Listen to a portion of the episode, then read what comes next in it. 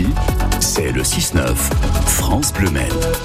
7h43 en ce lundi matin, Yann Lastenet, le salon de l'agriculture, ça n'est pas qu'à Paris. Et non, alors que la plus grande ferme de France ouvre ses portes samedi, euh, porte de Versailles, hein, sur fond de, de, crise agricole, la Confédération paysanne organise aujourd'hui en Sarthe sa propre manifestation. Bonjour Nicolas Fortin.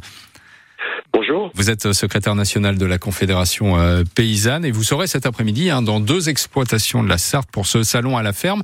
Est-ce qu'on peut parler d'abord euh, en quelque sorte d'anti-salon de l'agriculture? Anti, je sais pas, mais en tout cas, euh, la Confédération paysanne, on avait lancé cette opération l'année où le salon avait été annulé. Donc l'idée, c'est de se dire, bah, l'agriculture, c'est pas, pas à Paris que ça se passe, hein, c'est quand même dans, dans nos campagnes, euh, c'est partout en France. Donc on a on a proposé à toutes les confédérations paysannes d'ouvrir des fermes pendant ce salon, un peu avant ou pendant, voilà, pour montrer un peu ben, ce qu'on pratique comme agriculture, et puis aussi c'est l'occasion pour nous de, de montrer un peu, défendre un peu les idées qu'on porte à la confédération paysanne. Alors le thème cette année, c'est la souveraineté alimentaire. On en parle beaucoup en ce moment. On a vu notamment il y a quelques semaines les contrôles de produits étrangers dans les camions, euh, dans les supermarchés. Euh, vous euh, êtes favorable, vous aussi, à la Confédération paysanne, à cette souveraineté alimentaire, mais pas forcément de la même façon. Par exemple que la, la FNSEA, pardon.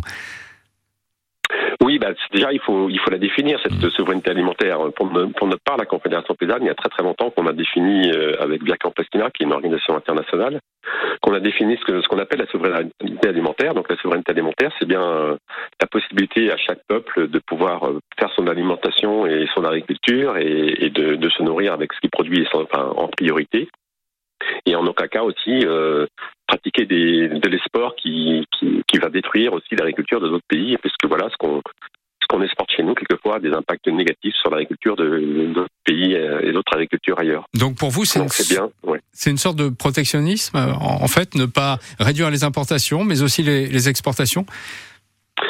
Protectionnisme, je sais pas, euh, c'est ce qu'on ce qu'on nous renvoie, c'est pas forcément d'être fermé sur soi, c'est d'arrêter ce libre échange hein, où on considère que que l'alimentation c'est quelque chose euh, sur lequel des gens vont spéculer, euh, on va pouvoir euh, faire de l'argent, du business. L'alimentation c'est quelque chose d'important pour nous, pour tout le monde. Hein. Mmh. Voilà, donc l'important c'est d'arriver à à construire ça au niveau de notre pays. Donc, on, y a, il y a, par exemple, actuellement, on est en train de faire des accords de libre-échange pour importer de, des agneaux de Nouvelle-Zélande. Voilà, en France, ça n'a vraiment aucun sens. On, on, a de quoi faire de l'agneau chez nous. On a, c'est, un type d'élevage, euh, voilà, qui permet plus de répondre à tout, euh, tout ce qu'on demande aujourd'hui à l'agriculture, de, d'avoir des prairies, de respecter l'environnement. Donc, un éleveur de moutons, euh, souvent, respecte complètement ces critères-là. Mmh. Et malheureusement, ces gens n'arrivent pas à vivre parce que produits pas vendus assez cher et ils sont mis en concurrence avec des productions qui vient de de la planète. Pour nous, ça n'a aucun sens. Donc, il faut revenir à quelque chose. Euh, voilà, on a fait ça pour la culture. Hein. Euh, pour le cinéma, par exemple, euh, n'est pas soumis au libre-échange. Mais pourquoi pour l'agriculture, on ne pourrait pas faire la même chose? 7h46, notre invité ce matin sur France Bleu Maine et France 3 Pays de la Loire est Nicolas Fortin, secrétaire national de la Confédération paysanne. Est-ce que les, les producteurs, les éleveurs français ont les moyens, selon vous, d'être autosuffisants, de nourrir l'ensemble de la population française? Oh bah oui, oui, ce en matière d'élevage, il n'y a pas de problème. Bien au contraire, euh, voilà, on est encore un peu excédentaire en production laitière. Euh, on parle des fruits et légumes euh, notamment, beaucoup sont, sont apportés, hein, vous le savez. Oui. Là, par contre, oui, c'est sûr que pour l'élevage, il n'y a aucun souci. Par contre, où on a quelque chose à, reconquérir, c'est sur les fruits et légumes, hein, puisqu'on perd des parts de marché en permanence. Aujourd'hui, on apporte plus de 50% de nos fruits et légumes en France, donc c'est une vraie, vraie catastrophe, justement. Donc nous, on, on demande justement qu'il y ait, même au niveau de l'Europe, qui, est, un système de protection, de, prix minimum qui permettent euh, voilà, d'avoir euh, à nos producteurs d'en vivre. Et puis on demande aussi que les aides de la PAC soient un peu réorientées. Voilà, euh, je crois que cet après-midi, il y a une ferme au maraîchage qui est ouverte. Bien souvent, ce sont des, fermes où il n'y a aucun soutien public. Voilà, alors que pour nous, c'est un enjeu important. Et puis, santé, on parle toujours qu'il faut manger plus de fruits et légumes. Voilà, donc euh, quoi de mieux que des fruits et légumes produits localement? Mmh. Parmi les, les, promesses du gouvernement en fait aux agriculteurs, il y a cette pause euh, du plan éco-phyto. Vous savez, ce plan hein, pour réduire l'utilisation des, des pesticides. Qu'en pensez-vous? Bon, on pense que euh, voilà, ça a été demandé par certains. Nous, on n'est pas voilà, on n'est pas les notamment la FNSEA et les JA, oui. euh, syndicats majoritaires. Voilà. Et vous, alors? Nous, autant pense aussi, parce que la demande c'était de supprimer des normes, mais autant on pense qu'il y a des normes qui sont des fois complètement aberrantes, hein, notamment on a des normes par rapport à l'élevage plein air qui nous, nous posent problème, voilà. Donc là, ce qui a été choisi, c'est de mettre une pause hein, sur les cophytos, alors que voilà, pour nous, c'est un enjeu de santé publique hein, important, même de santé pour les agriculteurs eux-mêmes. Voilà, donc euh, cet objectif, il doit rester, euh, euh, voilà, il doit rester de, de diminution des pesticides. C'est un enjeu de société.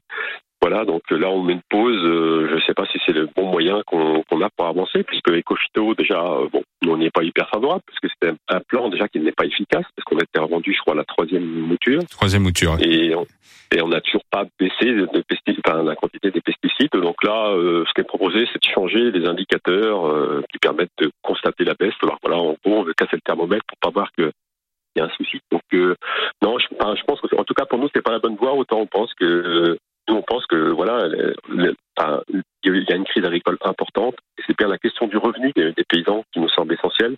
Donc, ce qu'on attendait, nous, c'était des mesures en faveur du revenu et en faveur des prix des productions agricoles.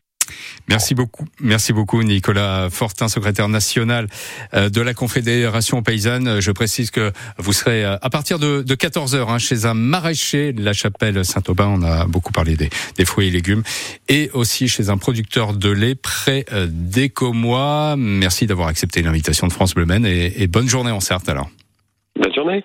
Et on va continuer d'évoquer le monde agricole et ce salon d'agriculture parisien avec euh, les fameuses têtes d'affiche. Chaque année, c'est une vache, un bœuf hein, qui fait office de superstar.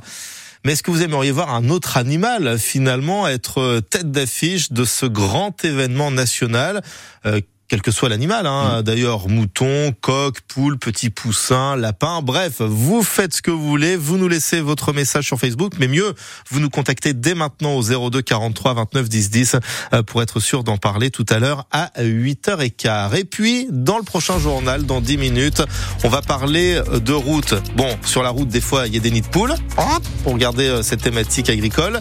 Mais on ne sait plus trop à quelle vitesse on peut rouler. 80, 90, ça revient sur le tapis en ce début de semaine. Pour quelle raison? Vous le saurez dans le prochain journal avec Nicolas Jeanjot.